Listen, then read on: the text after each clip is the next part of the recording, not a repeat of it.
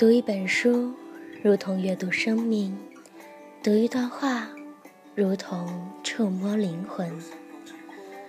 用声音传递温情，书童电台与你一同感动。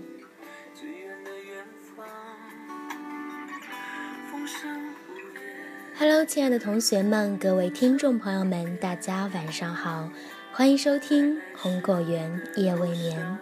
这里是荔枝 FM 幺二零幺幺四，我是书童妞巧儿。今晚给大家带来的一篇文章是：你无需敏感，因为世界从未看清任何人。许多人都有一种很奇怪的想法。他们一看见陌生人就想赶紧躲开，这种过分敏感的心理是一种弱者的表现，也是成功的障碍。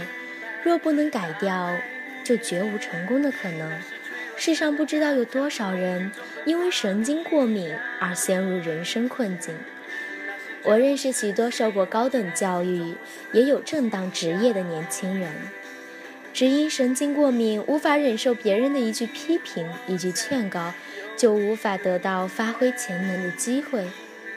这种人常常会因为在办公室或其他地方遇到一些微不足道的小事，神经就受了很大的刺激，感到悲痛欲绝。而这种人随时随地都会疑心他人，对他人本无深意的行为做种种丰富的联想。到后来，不但总是心情不好，工作效率也一再降低。多年前，我曾经看见报纸上刊载了一个因神经过敏而走上自杀之路的悲剧。讲的是一个年轻的女孩子，小时候家境富裕，也很快乐。后来父亲去世，家道衰弱，为了自己和母亲的生活。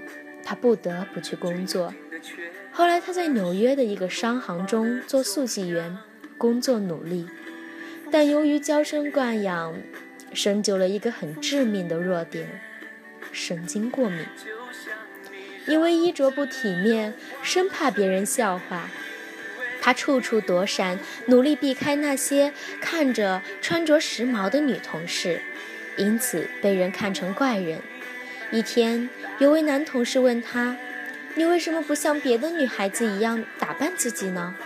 他听后痛苦至极，抱头痛哭。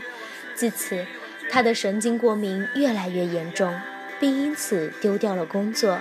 他知道别的女孩穿着时髦是因为家境富裕，而不像自己要靠工作谋生。于是，在某一天，绝望的他买了一瓶石碳酸。结束了自己年轻的生命。神经过敏的人像含羞草一样，一旦遇到外界的刺激，便立刻收缩、封闭。有的因此找不到工作，或工作难长久，甚至事业衰落、失败。教室中也有神经过敏者。当家长或学生与学校当局稍有责难，或社会稍有流言，就会使他们感到紧张和坐立不安。文人与作家因为神经过敏遭受无谓的煎熬。有位评论家不仅神经过敏，而且易怒，无论在哪里都工作不长。当他遭遇别人质疑或听到别人的反对意见，便难以忍受。如果有人对他的工作提意见，他便认为是奇耻大辱。神经过敏的人是一种很严重的缺点，它往往会成为阻碍你发展的一个可怕毒瘤，还容易使人养成种种恶习，比如妄自尊大、做作等。而神经过敏者还常常自己欺骗自己，遇到琐碎的小事也把它看得很重要，结果只是自寻苦恼。一个神经过敏的人，时时都觉得别人正在注意自己，仿佛别人所说的话、所做的事都与他有关，从而错误地认为任何人都在谈论他、监视他或者耻笑他。但实际上他总在注意别人，而别人 从未注意过他。神经过敏不但是愉快和健康的敌人，也是自尊心的敌人。聪明的人都该根治这个毛病，要时时保持身心健康、头脑清醒，要努力塑造自己的人格，重建自己的自信心。多与别人交往能医治神经过敏，与别人交往要少在意自己内心的那些细微感受，尊重交往者的才干与学识，坚持下去，慢慢你就可以医治这一心理顽疾。要想解除这种病症，还要有坚定的自信心，要坚信自己是一个诚实、能干、守信的人。这种自信心一旦形成，就很容易把心里怯懦、时时猜疑的毛病改掉。生命很长，何时上路都来得及。这是我们的黄金时代，我们的应许之地。只要梦想合理，期望合理，世界自会找到方法帮你实现。聆听自己内心的声音，无论是谁，都要相信自己的期待能够实现。因为世界从未看清任何人，而总有一天你会变成你喜欢的样子。节目的最后，一首《平凡之路》送给大家。